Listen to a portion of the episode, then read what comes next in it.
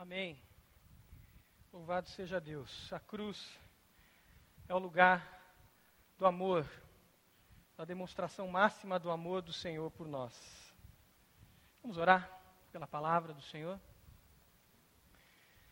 Senhor, nós te louvamos porque o Senhor nos amou, o Senhor veio ao nosso encontro, o Senhor tem mostrado e nos mostrou pela sua vida, Pai, como deveríamos viver. E na cruz o Senhor pagou o preço do nosso pecado e nos amou profundamente.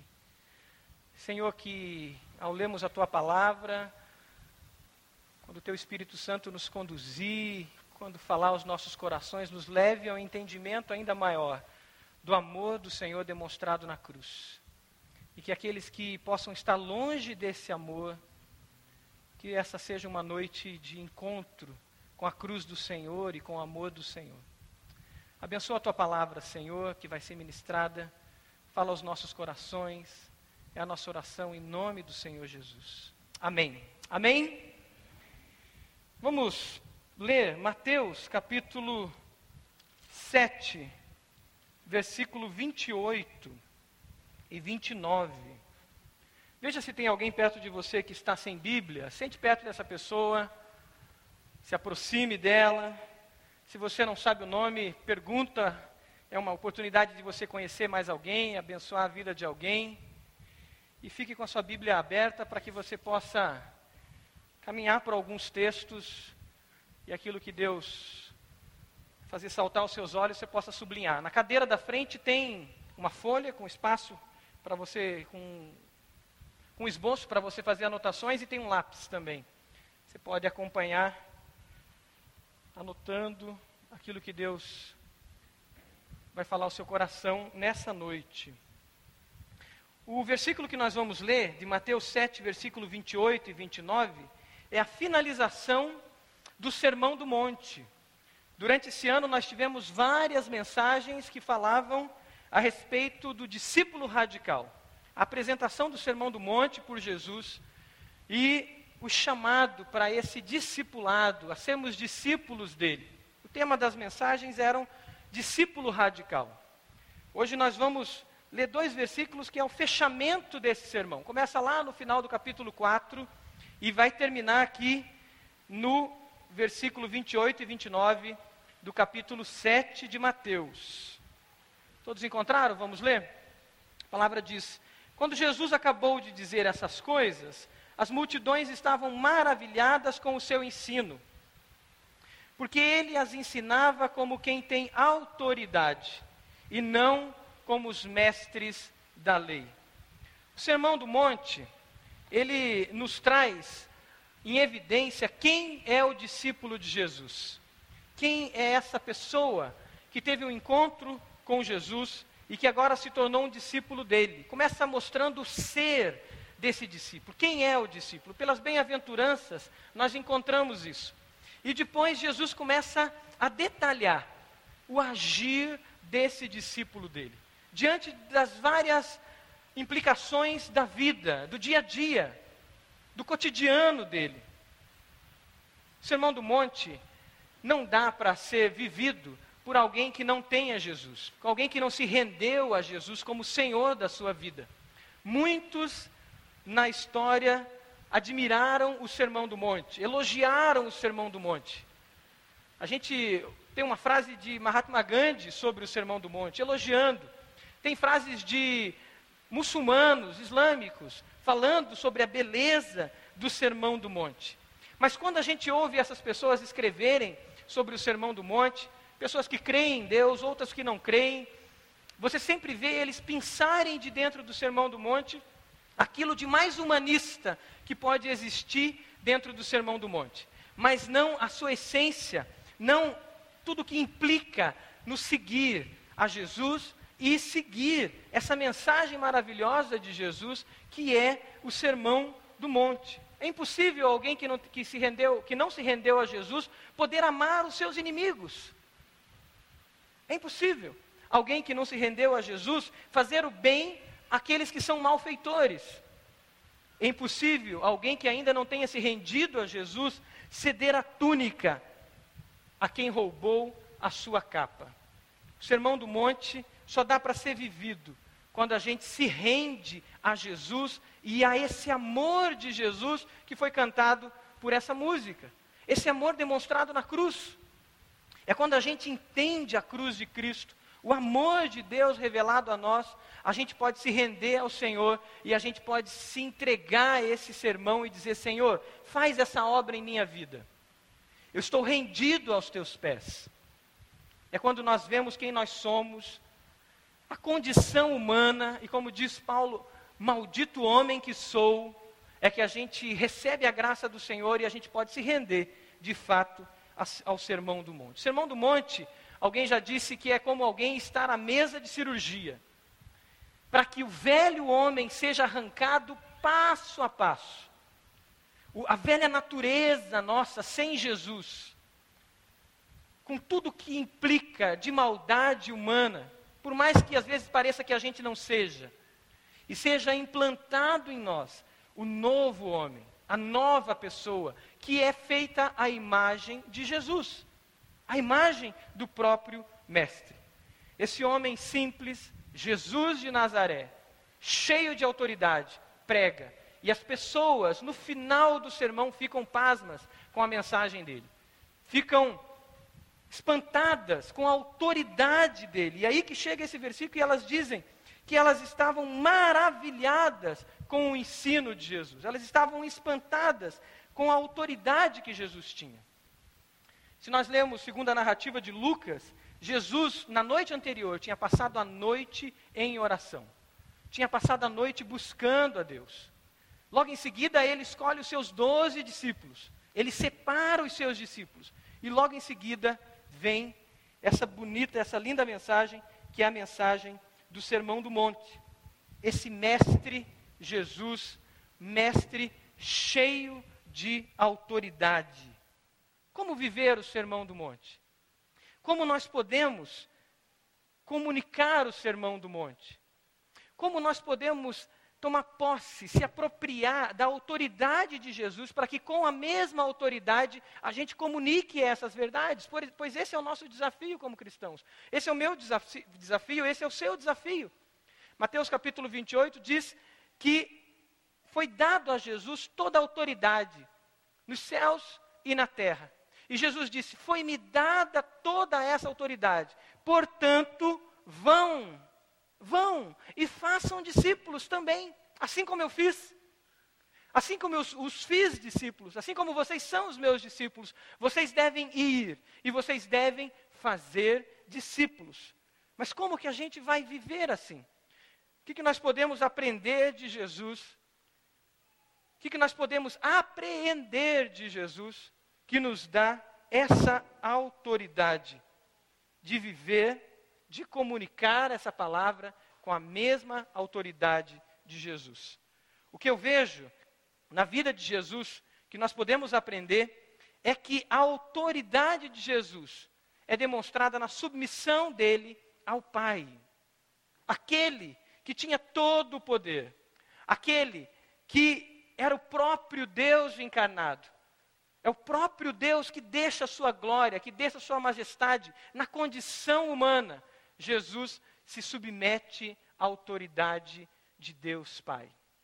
E dessa forma, Jesus nos ensina como nós devemos viver. Dessa forma, Jesus nos ensina como nós devemos viver dessa mesma autoridade dele, sendo submissos a ele. O Mestre cheio de autoridade nos transforma, nos transporta para essa dimensão, quando a gente assume o princípio da submissão em nossas vidas. Adão, considerado por Paulo o primeiro homem, Jesus é considerado o segundo Adão. Adão, esse primeiro homem, os primeiros seres humanos, foi dada autoridade a eles. Foi dada autoridade a Adão, autoridade de dominar sobre tudo, de ser mordomo, de gerir sobre tudo que Deus tinha feito. Mas essa autoridade foi perdida quando o pecado entra na humanidade. A rebeldia humana entra, e essa rebeldia continua existindo até os dias de hoje, e nós herdamos essa rebeldia sobre, sobre nós. Adão escolhe o caminho da rebeldia. Escolhe o caminho da desobediência. E o mundo abandona o princípio da submissão. Primeiro, o princípio da submissão a Deus. E, em consequência, a insubmissão a todas as autoridades constituídas. Por mais que vivamos num mundo de certa ordem, a nossa bandeira ainda fala de ordem e decência, um, um anseio uh, positivista de termos essa certa ordem, não temos. Porque dentro de nós existe esse anseio e essa tendência à rebeldia. O caminho satânico é o caminho da rebeldia. Oposição à autoridade espiritual, seja direta ou indireta. Mas Jesus não. Ele mostra que a autoridade começa quando nós descemos, quando nós nos humilhamos, quando nós caminhamos o caminho de escada abaixo e não de escada acima. A rebeldia tem tomado muito espaço. Se você ler 2 Pedro 2, se você puder abrir, 2 Pedro 2, versículo 10, Pedro lá depois de Hebreus, você pode movimentar a sua Bíblia, antes de Apocalipse, 2 Pedro, capítulo 2, ele falando sobre os falsos mestres e o caminho de morte levado por esses falsos mestres, aqueles que se desviaram do caminho do Senhor, ele diz assim: especialmente os que seguem os desejos impuros da carne e desprezam a autoridade. Insolentes, arrogantes, tais homens não têm medo de difamar os seres celestiais. Uma postura de arrogância, uma postura de insolência, uma postura de zombaria diante das coisas de Deus. Hoje de manhã, a palavra nos exortou sobre isso e nos chamou a atenção sobre isso. Quando o pastor Roberto ministrou a sua palavra em Salmo capítulo 1, e ele falava sobre esse, esses passos, essas etapas de alguém que se afasta de Deus. Que começa devagar, começa pequeno, começa simples. Um simples ouvir, um simples participar, um andar junto, e de repente eu me assento de repente eu me assento com essas pessoas e de repente eu começo a zombar das coisas de Deus, eu começo a zombar das coisas espirituais e eu começo a ter uma postura insolente diante das coisas espirituais. E um espírito de rebeldia começa a tomar conta da minha vida. Jesus nos dá o exemplo da submissão. Ele nos ensina a obedecer às autoridades. Ele disse: dai a César o que é de César. Ele nos ensina o valor da palavra de Deus como um todo. Ele não separa a palavra, ele não vem é, abolir a lei. Ele mesmo disse: aqueles que seguiam a lei e valorizavam tanto a lei. Eu não vim abolir a, a lei, mas eu vim cumprir a lei. Isso ele fala dentro do Sermão do Monte. E ali ele nos mostra a dimensão da lei de Deus, que é a dimensão do ser. E não a dimensão simplesmente de simples regras por fazer, fazer, fazer, mas de um ser transformado integralmente por Deus. A gente encontra no próprio Sermão do Monte. E Jesus mostra a sua submissão maior a Deus. Quando, diante do que aconteceria na cruz, diante do impacto da cruz, diante de todo o pecado de toda a humanidade sobre ele, diante de todas as dores sobre ele, diante de todas as guerras sobre ele, diante de todos os vitimizados da sociedade sobre ele, quando ele olha aquilo que ia acontecer na cruz, que é muito mais do que uma dor física, muito mais do que a dor de pregos na mão, muito mais do que toda a dor que nós possamos imaginar. Ele diz: Pai, se possível, passa de mim esse cálice. Se possível mas não seja feita a minha vontade, seja feita a sua vontade. E Jesus se submete a esse Deus soberano, soberano por amor a mim e por amor a você. E nos dá o exemplo, o exemplo maior do amor, que é amar o próximo como Jesus nos amou. Não na dimensão e da medida minha, que é falha, que é subjetiva, mas na medida do próprio Jesus. Amor sobre todas as coisas, amor sacrificial. A maior exigência de Deus não é servir, não é pregar, não é você ser um bom músico, não é você ser um bom líder. A maior exigência do Senhor é obediência. Quando Saul vai à guerra contra os amalequitas e ele ao retornar da guerra, ele aprecia as ovelhas, aprecia os bois, as riquezas, e ele não cumpre a, a palavra de Deus, que era destruísse tudo. Ele volta, oferece um sacrifício, faz um culto lindo, um culto maravilhoso. Ele desobedeceu a Deus. E talvez achou que aquele culto substituiria obediência. Mas não. A palavra é muito clara e o profeta diz para ele: obedecer é melhor que sacrificar, e atender melhor do que a gordura de carneiros. Obedecer é melhor do que todos os cultos que eu tenha oferecido esse ano ao Senhor, é melhor do que é, é maior e melhor do que todas as devocionais que eu tenha feito. Obedecer é o que Deus quer de cada um de nós, de mim e de você. Jesus nos dá o exemplo. Porque sendo Deus, sendo em forma de Deus, não teve por usurpação ser igual a Deus, diz em Filipenses, mas esvaziou-se de si mesmo, se fez homem como eu e como você, se fez gente, como diz em João capítulo 1, habitou entre nós, vimos a sua glória como a glória do unigênito do, do Pai, para que nós imitemos a Ele. Existe espaço para rebeldia no seu coração? Será que existe espaço para rebeldia no meu coração? Para arrogância, para orgulho? Ou existe espaço para submissão? Para que no espírito de submissão eu possa ter, de fato, a autoridade dada por Jesus. Quando a gente fala com adolescente, com pré-adolescente, é muito fácil da gente demonstrar isso. Sabe quando que um adolescente consegue ter liberdade de fato e autoridade? Quando de fato ele conseguir ser submisso e ser responsável. Do contrário, ele nunca vai conseguir ter liberdade. Até um poeta da nossa época, ou da minha época, dos anos 90, numa das músicas dele, das músicas dele ele dizia: disciplina é liberdade. E é verdade.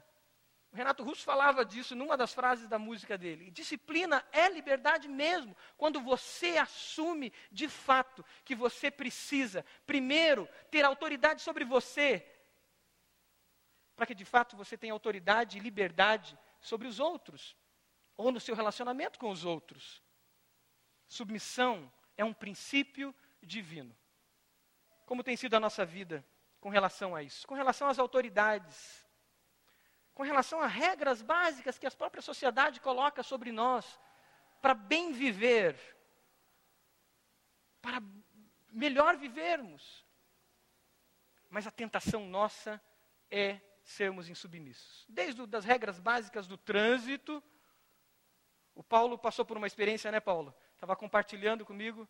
Deus fez um milagre na vida dele ontem. Creio que amanhã pode ser um dia para você trazer esse testemunho para a igreja na virada do ano. O carro dele capotou várias vezes na serra depois de Ponta Grossa. E milagrosamente ele sofreu um arranhão depois que tinha sido acidente mexendo num caco de vidro no vidro do carro. Só. Deus o protegeu. Esse Jesus todo-poderoso estava com ele dentro desse carro. Mas ele falou de algo muito importante. A importância do cinto de segurança, ele falou para mim. Poderia ser fatal. Se de repente o Paulo tentasse a Deus e dissesse: Deus vai me proteger, para que usar o cinto? Não, Deus me protege. Deus vai me proteger, por que, que eu preciso seguir a velocidade que é estabelecida? Deus vai me proteger. E aí eu tento a Deus, como o diabo fez com Jesus, dizendo: salta daqui, que a palavra diz que dará ordem aos seus anjos e ele vai te proteger. Não tentarás o Senhor teu Deus. Como tem sido a nossa vida com relação ao nosso chefe no trabalho, ao líder do nosso ministério, ao líder da nossa célula, ao nosso discipulador, aos nossos pais, adolescentes que estão aqui, pré-adolescentes. Deus colocou os seus pais para te ajudar a ter maturidade. Aos nossos governantes, nós vivemos uma sociedade que zomba demais de todos os líderes. Infelizmente, diferentemente de outros países que às vezes eh, vai ao extremo de só criar heróis e heróis e heróis, nós jogamos todos os heróis numa mesma vala e tratamos eles como todos corruptos. É possível sermos, honrarmos e sermos reverentes e acharmos líderes políticos que tenham um pouco, e muitos eu acredito que existem, de hombridez, de seriedade. Na história do nosso país, nós precisamos recuperar isso para falar para os nossos filhos, para os nossos netos, porque senão nós estamos passando lentamente o espírito de rebeldia para as novas gerações, para as pr próximas gerações. Como estamos? A autoridade de Jesus foi demonstrada na sua submissão ao Pai e a todas as demandas que vêm da submissão ao Pai, autoridades, líderes, tudo que está ligado, porque tudo é do Senhor. A autoridade de Jesus existia no seu falar e no seu viver, porque o falar de Jesus era um reflexo da sua vida, e a vida de Jesus era um reflexo do seu falar. E isso emanava dele, todos viam, todos ficavam pasmos, e todos é, queriam caminhar perto desse homem, eram atraídas a caminhar perto desse homem, porque eles sabiam que aquele homem não somente diziam coisas razoáveis, coisas que marcavam, coisas que mudariam a história da vida deles. Não! Diferentemente dos mestres que eles estavam acostumados a ouvir, eles sabiam que esse homem vivia aquilo que falava. E por isso as multidões o seguiam também. E queriam ouvi-lo. Queria saber o que ele tinha para dizer. Qual, o que, que ele vai falar? O que o mestre falou? O que o mestre ensinou? Porque Jesus se apresenta como o caminho, a verdade e a vida. E eu sempre digo, antes de ser o caminho, ele nos ensinou a trilhar esse caminho. E melhor, ele disse: venham comigo andar por esse caminho. Ei, eu não quero te apontar um caminho, eu não quero dizer ali está o caminho, eu não quero dizer vai por ali ou vai por lá. Não, venha e veja, venha e experimente. Venha e siga-me. Foi isso que Jesus falou aos seus discípulos. E é a maior demonstração para nós de discipulado. A maior demonstração de discipulado, a gente aprende isso no curso de evangelismo também com o pastor Roberto, que é dar evidência e esse dar evidência se aconte acontece à medida que eu caminho, à medida que eu estou no caminho e eu trago pessoas comigo para o caminho. Ou, oh, mas o caminho é o quê? A igreja? Não. A igreja faz parte do caminho, a igreja trilha pelo caminho. E quando eu trago alguém para o culto, eu tenho que trazer essa pessoa para o culto, eu tenho que levar essa pessoa para minha casa, eu preciso levar essa pessoa para o churrasco, eu preciso levar essas pessoas para conhecerem os meus irmãos em Cristo, os meus discipuladores e os meus discípulos. E à medida que ela estiver perto de mim, ela vai ver que aquilo que eu falo é aquilo que eu procuro viver e aquilo que eu vivo. A gente tem entrado muitas vezes num evangelho individualista, aonde nós criamos técnicas meios que são estabelecidos, e aí nós colocamos as pessoas nesses processos. Mas só existe um processo na Bíblia, estabelecido por Jesus, para que o mundo fosse transformado, para que vidas forem, fossem transformadas. Só existe um processo, e esse processo chama-se discipulado, ou seja, caminhada, estar junto, viver junto, comer junto, sorrir junto, chorar junto. É o único meio. E Jesus chamou as pessoas para o caminho e viveu com elas no caminho. E ele realmente disse: experimente comigo, venha ver, sinta comigo. E os seus discípulos também, ao ouvir isso, correram atrás de outro e disseram: vem aqui, venha ver, o mestre está aqui, vamos caminhar com ele. Não é o que aconteceu com a mulher samaritana à beira do poço? Depois de se alimentar das palavras do mestre, de ouvir dele que ele tinha água viva que jorrava para a vida eterna. Depois de Jesus abrir os olhos dela, depois de Jesus revelar a vida dela, ela corre para a cidade e diz: Venham e vejam. O Mestre, o Salvador, o Messias, o Todo-Poderoso Senhor está aqui. Por isso nós caminhamos para ser uma igreja discipular. Por isso nós falamos tanto de ser uma igreja discipular. Nós não vamos ser e não queremos ser uma igreja cultual, aonde tudo acontece num culto uma vez por semana.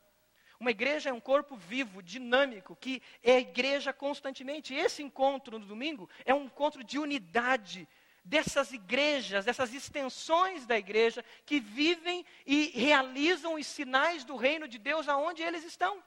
Você lá na sua faculdade, você lá na sua escola.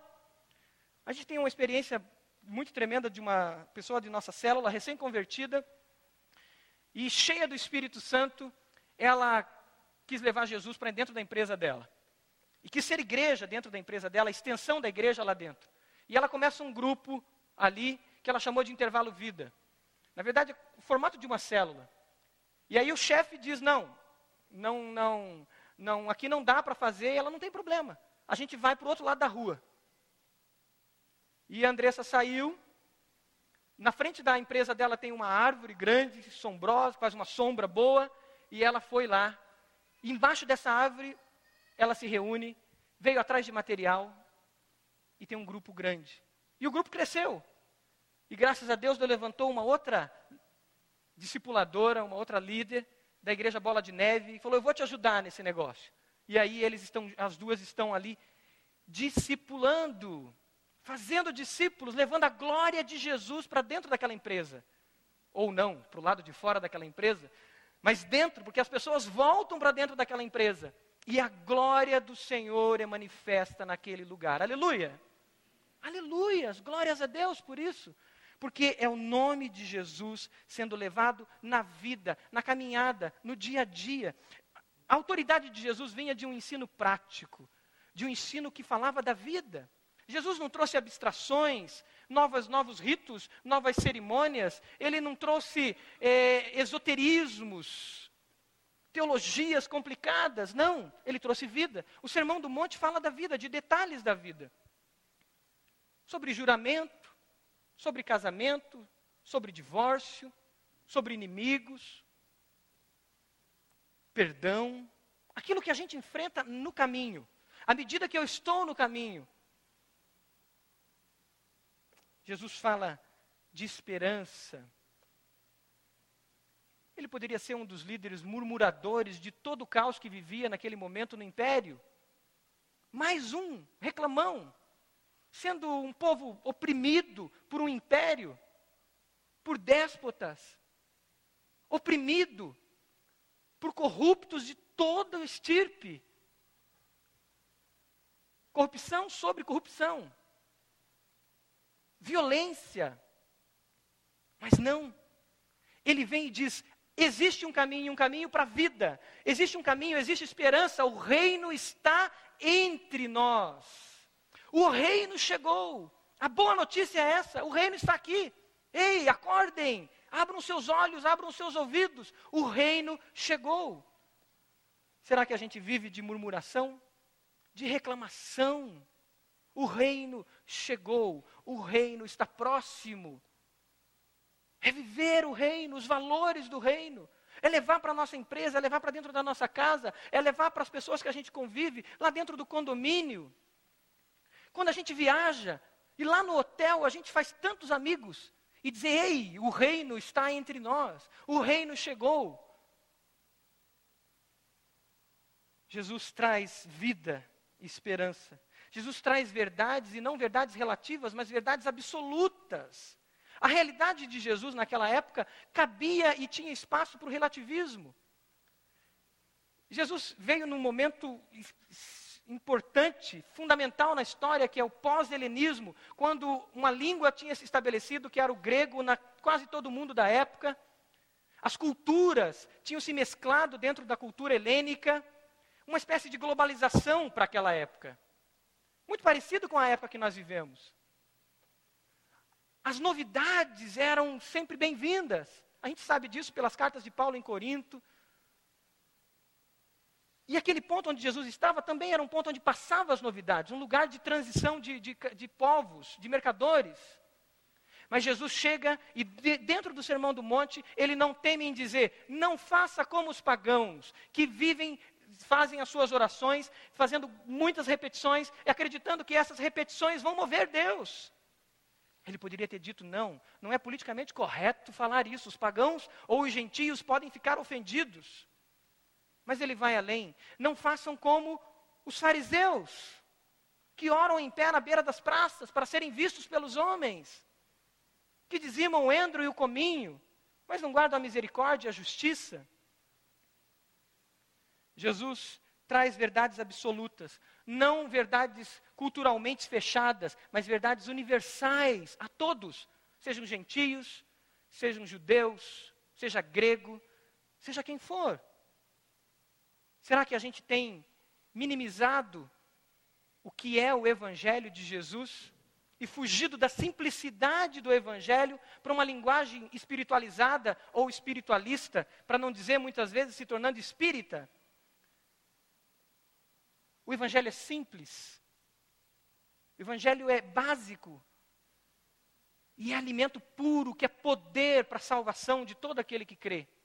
Nós não podemos minimizar o Evangelho, nós não podemos diluir o Evangelho em divagação, em espiritualização. Eu lembro de uma amiga minha, eu já dei esse testemunho, mas eu não abordei sobre uma coisa, a Liceia, que era budista, e eu tinha 17 anos. E nós conversávamos, eu e ela, sobre Jesus. E a conversa ia longe. A gente conversava muito sobre Jesus.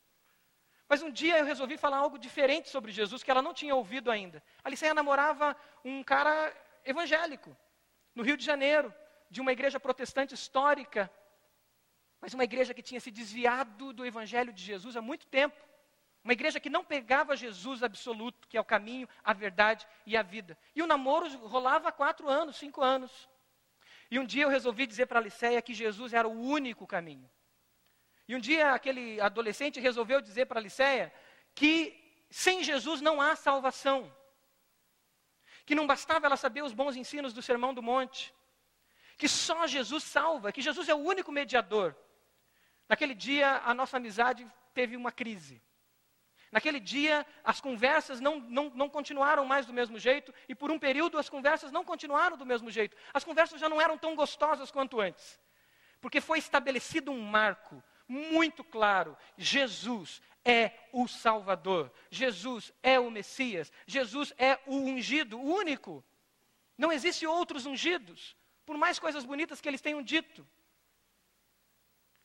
Mas na soberania de Deus, na grandeza de Deus, com aquela, aquela, aquela, aquelas conversas sendo estremecidas por causa daquelas colocações tão absolutistas, tão absolutas.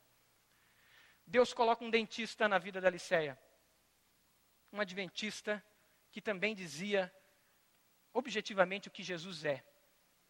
E dentista deve ser muito bom para evangelizar, para discipular, porque você não pode retrucar, né? O cara está lá com a tua boca lá, ah, não pode fazer nada. E a Liceia volta a conversar comigo e fazer perguntas e ela pede aquele Novo Testamento que eu carregava. Ela me desafia a conhecer um pouquinho de Zen budismo. Mas o resultado foi uma mulher convertida. Entregue a Jesus. Nós não podemos negociar o Evangelho com uma linguagem espiritualizada. O Brasil assumiu um novo momento nos últimos anos. Festival Promessas, todo mundo está incluído. Estamos incluídos. Uh, não somos mais cauda, somos cabeça. Estamos na Globo, aleluia. é isso? Não, isso não é evangelho.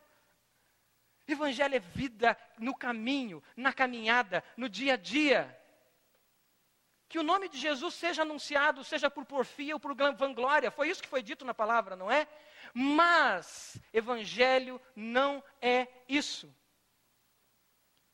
Jesus nos mostrou a verdade, o evangelho puro e simples. Sua vida era a sua mensagem e a sua mensagem era a sua vida. Um discípulo radical vai em direção a isso. Um discípulo radical, o seu coração aquece quando ele ouve e quando ele olha para Jesus e diz: Jesus, se esse é a sua, se essa é a sua palavra, o seu evangelho, eu quero ele para mim. Eu quero viver isso. Eu quero isso na minha vida. O que é que nós anunciamos? Espetáculos, eventos, festivais, processos, ou Jesus, vivo, ressurreto, demonstrado na minha vida e no convite da minha vida a trazer a sua vida para caminhar comigo. E no caminhar comigo, a sua vida para trazer outras vidas para caminhar com você. E outras vidas sendo convidadas e muitos e muitos e multidões de discípulos. E o sonho de Abraão se cumprindo. Uma multidão de filhos. Uma multidão de filhos. Você sonha com filhos espirituais? Você sonha com o seu condomínio tendo transformação e filhos espirituais, ou você sonha com um grande evento nessa igreja, essa igreja lotada de pessoas, para assistir um espetáculo. Amém, porque nesse espetáculo muitas pessoas vão se converter também. Mas antes disso existe um chamado primordial. O meu sonho por fazer discípulos, o seu sonho por fazer discípulos, o seu sonho por transmitir essa verdade em submissão a Deus, em submissão à realidade à nossa volta. A autoridade de Jesus foi expressa porque Jesus estava cheio do Espírito Santo de Deus. Cheio do Espírito Santo de Deus. Na narrativa de Lucas, ele, antes de começar e chegar no ponto do sermão, ele coloca algo muito interessante, Lucas capítulo 4, que mostra isso. E se nós fôssemos aqui a noite adentro, nós veríamos a, a presença do Espírito Santo constante na vida de Jesus. Capítulo 4, antes da tentação no deserto, diz: Jesus, cheio do Espírito Santo, voltou ao Jordão. E depois que passa os 40 dias, Jesus é tentado no deserto. Versículo 14 do capítulo 4 de Lucas. Jesus voltou para a Galiléia no poder do Espírito. E por toda aquela região se espalhou sua fama. Ensinava nas sinagogas e todos o elogiavam. Ele foi a Nazaré, onde havia sido criado. E no dia de sábado entrou na sinagoga, como era seu costume. E levantou-se para ler. Foi-lhe entregue o livro do profeta Isaías. Abriu e encontrou o lugar onde está escrito: O Espírito do Senhor está sobre mim, porque ele me ungiu para pregar boas novas aos pobres ele me enviou para proclamar liberdade aos presos e recuperar da vista aos cegos, para libertar os oprimidos e proclamar o ano da graça do Senhor. Você quer essa unção do Senhor na sua vida? Amém? Amém. Eu quero. Eu quero. É o meu clamor para o Senhor. Senhor, eu quero essa unção, eu quero essa capacitação do Senhor, eu quero esse enchimento do Senhor para que eu seja essa testemunha, não somente nesse púlpito, não somente num grupo de estudo que eu possa formar, mas lá no meu condomínio, lá na minha rua, lá nas minhas viagens, para onde eu for, seja turismo, seja a missão é, é, eclesiástica, seja em que propósito for, eu quero ser essa sua testemunha. Eu quero ser cheio do Espírito Santo do Senhor na minha vida.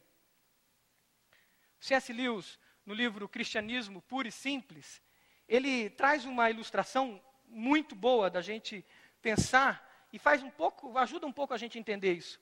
Quando fala de missão do cristão, missão do discípulo de Jesus, ele fala sobre Jesus como rei justo e verdadeiro que chegou. Esse rei veio à terra.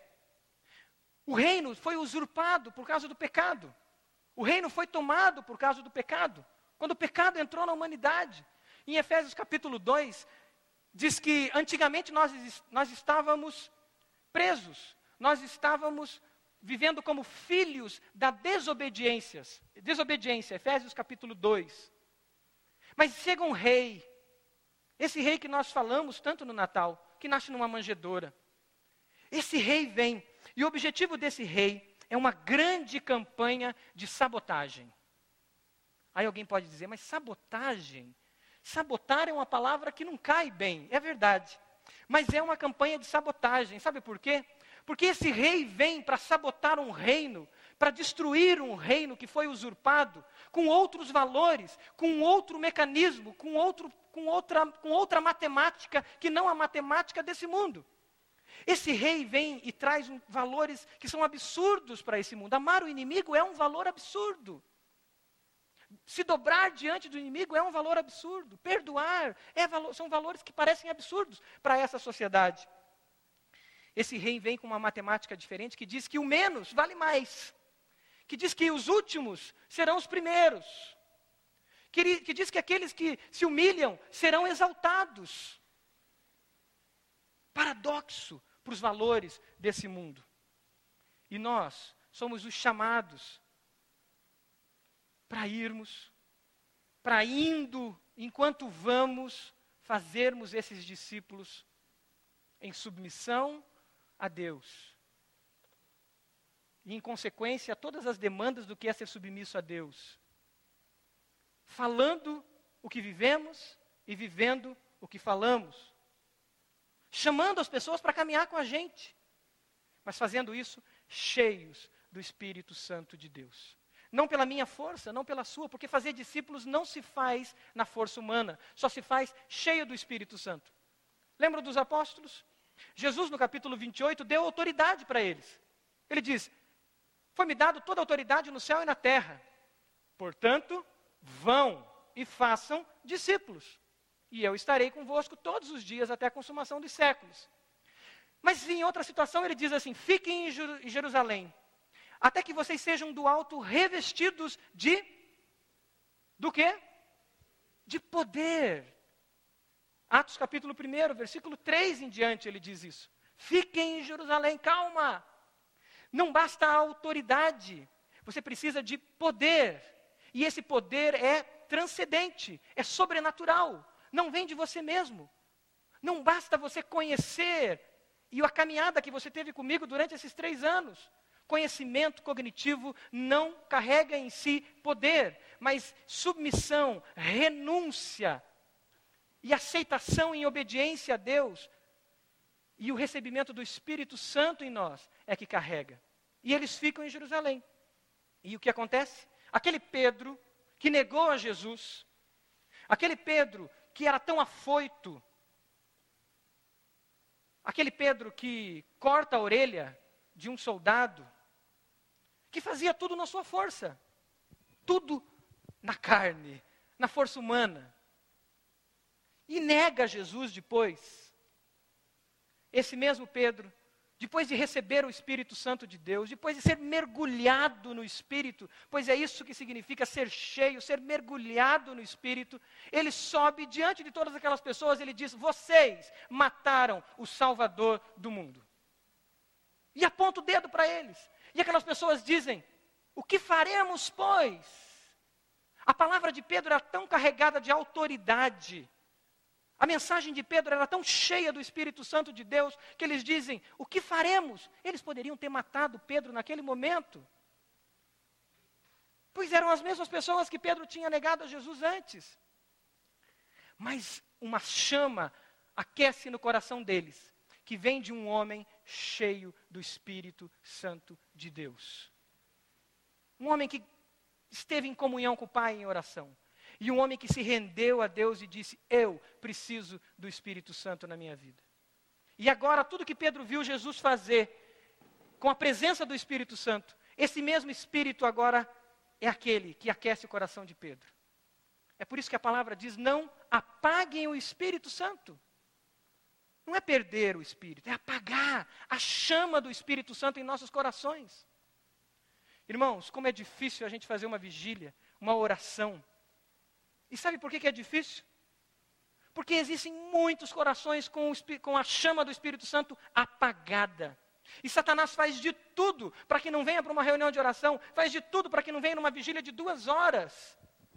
Um encontro de oração de duas horas. Porque Satanás não quer que o seu coração se aqueça. Satanás não quer que o meu coração se aqueça e ele faz de tudo para que eu não gaste tempo orando. Para que eu não gaste tempo na presença de Deus para que eu não gaste tempo com a palavra de Deus, para que eu não gaste tempo com pessoas falando sobre as coisas de Deus, pois é isso que dizem Efésios, antes de falar sobre enchimento do Espírito. Cantem cânticos espirituais.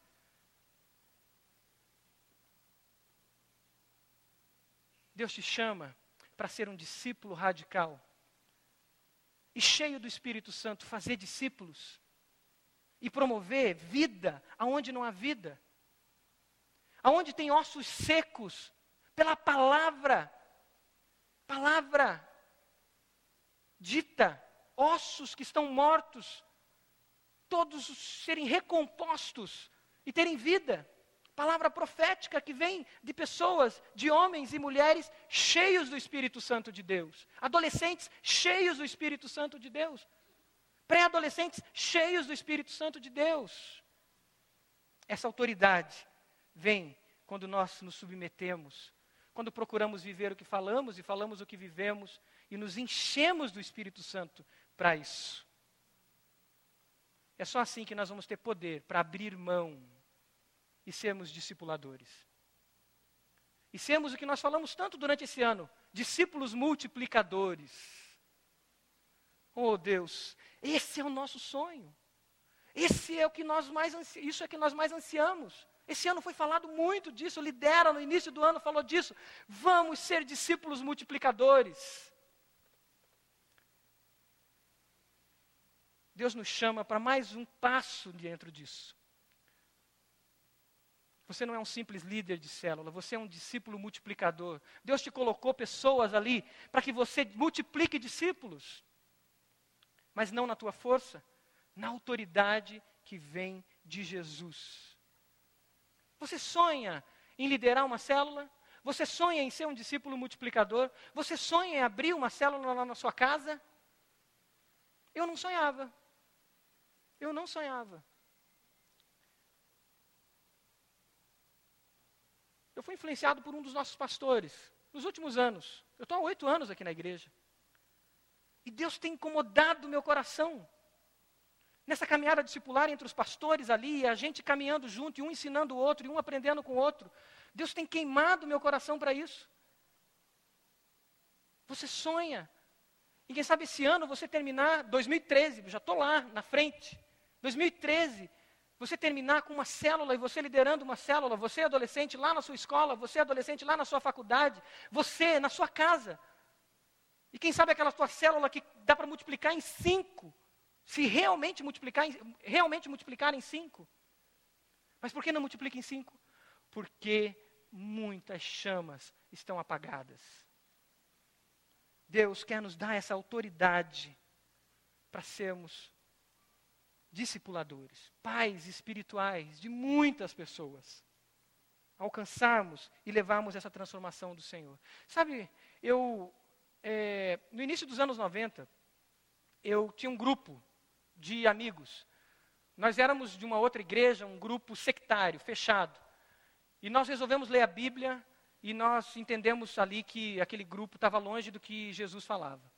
Mas no meio daquelas conversas, aquelas viagens, adolescente quando pula de cabeça num negócio, ele pula mesmo, não tem meio termo. A gente passava o domingo estudando a Bíblia, orando, era um negócio louco, muito doido.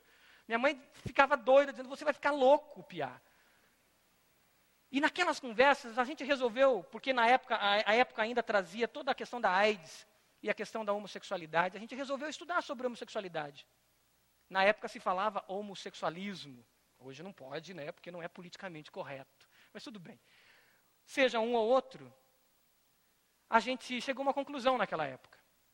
A nossa sociedade do futuro vai ser bissexual. A homossexualidade vai permear isso aqui. E aquele bando de adolescentes, seis adolescentes, divagava e viajava nisso. E aí uma das perguntas era, eu lembro que o Ezequias questionava isso e, e outros amigos, mas e aí, cara, é melhor a gente nem ter filho, nem casar, porque o negócio está piorando, aquelas histórias que a gente sempre viaja. E eu lembro que o Valdir, que era o meu discipulador, ele, um cara que gostava muito de história e tal, ele falou assim: não se preocupem não. Como que era o tempo de Jesus? Como que era o ambiente cultural que Jesus estava antes do evangelho chegar? E a gente, vendo a história, a gente viu que era isso. Sabe o que, que era amor grego? Amor grego era somente amor entre um homem e outro homem. Era inconcebível no pensamento de um grego um homem amar uma mulher. Não, a mulher era para procriação. Esse era o conceito daquela época. É o conceito que Paulo encontra. E quando Paulo escreve 1 Romanos, versículo 17, que ele diz que os Satanás colocou no coração. Vamos para Romanos 1, que fugiu da minha memória, mas a gente tem que ler isso aqui. Romanos 1. Cadê Romanos? Paulo, quando escreve Romanos, ele escreve nesse ambiente. Romanos 1, 26, ele diz: Por causa disso, Romanos 1, 26. Por causa disso, Deus os entregou às paixões vergonhosas. Até suas mulheres trocaram suas relações sexuais naturais por outras, contrárias à natureza. Da mesma forma, os homens também abandonaram as relações naturais com, com as mulheres e se inflamaram de paixão uns pelos outros. Começaram a cometer atos indecentes, homem com homens, e receberam em si mesmo o castigo merecido pela sua perversão. Paulo está falando de um ambiente culturalmente, é, que aceitava culturalmente essa realidade. Um ambiente violento, uma violência terrível. Impérios que oprimiam o povo. A gente fala de democracia grega, a democracia acontecia somente para um grupo, que era o de homens e da elite. O resto não tinha acesso a nada. Mas sabe o que o Evangelho faz? Nesse, nessa cultura de, escrava, de, escra, de escravidão, esses homens que se converteram, que eram escravos, essas mulheres que se converteram, que eram escravas, elas não ficavam, é, se insurgiam com uma rebeldia e vamos provocar uma revolução do proletariado e agora nós vamos conseguir tomar o poder e acabar com a escravidão, porque é anticristã a escravidão. Não. Eles se submeteram ainda mais. Só o Evangelho faz isso. Só uma pessoa cheia do Espírito Santo consegue fazer isso. Só. E sabe o que aconteceu quando eles se submeteram ainda mais? Eles ganharam as esposas dos seus patrões nobres. E muitas mulheres se converteram. O número de conversão de mulheres era absurdo. E sabe essas mulheres? Paulo diz: você que se converteu, seu marido ainda não é cristão, ganhe o seu marido pela oração, pelo exemplo. E essas mulheres ganharam os seus maridos nobres. E de repente você tinha uma base da pirâmide daquela sociedade convertida, e isso começou a subir, e a nobreza começa a se converter. Chega um ponto que Constantino tem que fazer uma opção. Eu não quero julgar se ele se converteu ou não, a gente vai descobrir no céu. Mas era uma opção correta se tornar cristão, porque senão ele perderia ainda mais o império. Foi bom, mas foi ruim também. A gente sabe a história, isso é uma outra história. Mas, irmãos, o que eu quero trazer é pessoas cheias do Espírito Santo de Deus. Cheias do Espírito Santo de Deus. Será que amanhã, na virada do ano, a gente vai querer que aquele tempo de oração acabe logo, porque a gente tem que comer a, a ceia que está sobre a mesa? Ou nós vamos querer gastar mais tempo na presença de Deus, mais tempo clamando por avivamento, clamando por enchimento do Espírito Santo, clamando para que Deus derrame os dons sobre nós dom de cura, dom de libertação, dom de profecia, dom da palavra, dom sendo derramado sobre o seu povo para que nós, cheios do Espírito Santo, possamos ser essas testemunhas e possamos fazer discípulos e possamos continuar cumprindo o que Jesus disse: esses sinais acompanharão aos que crerem. autoridade antes do poder. A gente sabe exercitar o poder muitas vezes. Com filho, né? A gente vai lá e arranca ele. Eu já estou aprendendo isso. Mas não. A gente está descobrindo, a gente descobre quem é pai, já começa a descobrir que não, você consegue conquistar a autoridade. E muitas vezes com um olhar, você diz mais. Uma palavra. Deus te deu autoridade. Jesus te deu autoridade. Você precisa se apropriar dessa autoridade. Jesus enviou o Espírito Santo para que te desse poder e assim como Jesus, com autoridade e poder, ele nos ensinou como fazer e agora nos colocou como cooperadores dele no reino, como diz em 1 Coríntios. Agora nós precisamos dar continuidade e levar esse Jesus Salvador, poderoso, poderoso para transformar a sua vida, poderoso para transformar a realidade da sua casa, que talvez esteja um caos, poderoso para trazer cura àquele que está doente, se essa for a vontade dele e o nome dele for glorificado através disso, poderoso para libertar o oprimido, poderoso para promover transformação, não por um político que possa ser eleito, mas pelo povo simples dele, que lentamente, submissos, promovem essa transformação, sendo discípulos e fazendo discípulos. Você pode fechar os seus olhos? O chamado de Deus para você hoje.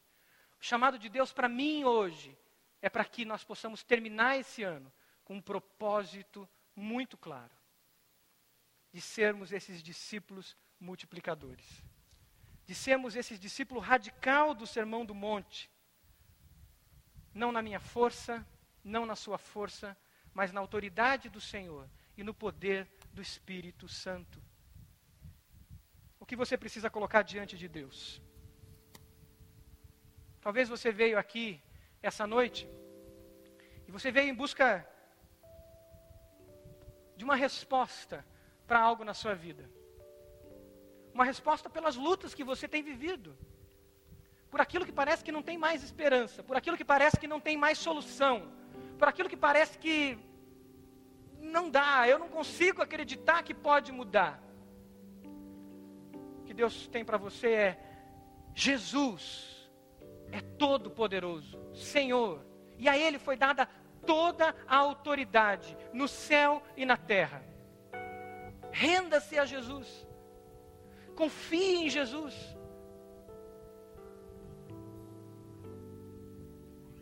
Talvez pareça tão longe a resposta.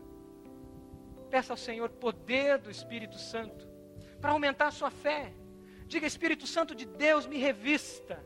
Enche-me, enche-me, Espírito Santo de Deus, para que a minha fé seja aquecida, para que eu persevere, para que eu caminhe em direção à resposta, em direção àquilo que o Senhor prometeu, em direção às suas promessas. É esse Jesus que nós cremos. Você talvez conheça Jesus e admire Jesus como aquela minha amiga. Você admira Jesus como você admira outros líderes. Mas o convite do Senhor hoje, aquilo que o Espírito Santo está falando ao seu coração nessa noite é: Jesus não é só para ser admirado, Jesus é para ser amado, Jesus é para ser adorado, Jesus é para nos rendermos diante dEle deixarmos que Ele reine em nossas vidas. Essa noite é noite para você tomar essa decisão, render-se a Jesus. O Senhor falou ao seu coração? Você entendeu que você precisa se render ao Senhor, se entregar ao Senhor Jesus, não simplesmente continuar admirando Ele, mas render-se totalmente a Ele, tudo que você tem tudo que você é? Se você entende assim, eu quero fazer uma oração. E eu quero que você repita essa oração comigo.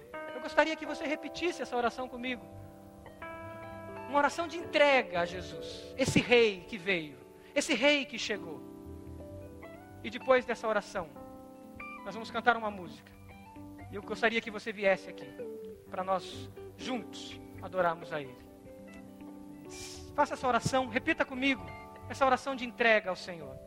Diga a Ele: Senhor Jesus, eu sei que eu só tenho admirado o Senhor. Eu sei que eu sou pecador, eu sou pecadora. Mas eu tenho me aproximado de Ti, mas não tenho me rendido aos Teus pés. Diga a Ele: Senhor Jesus, eu me rendo a Ti, eu entrego a minha vida a Ti, eu entrego o meu coração a Ti. E eu peço que o Senhor venha reinar em mim, venha governar a minha vida. Eu faço isso não pelas minhas forças, mas é porque Teu Santo Espírito me convenceu.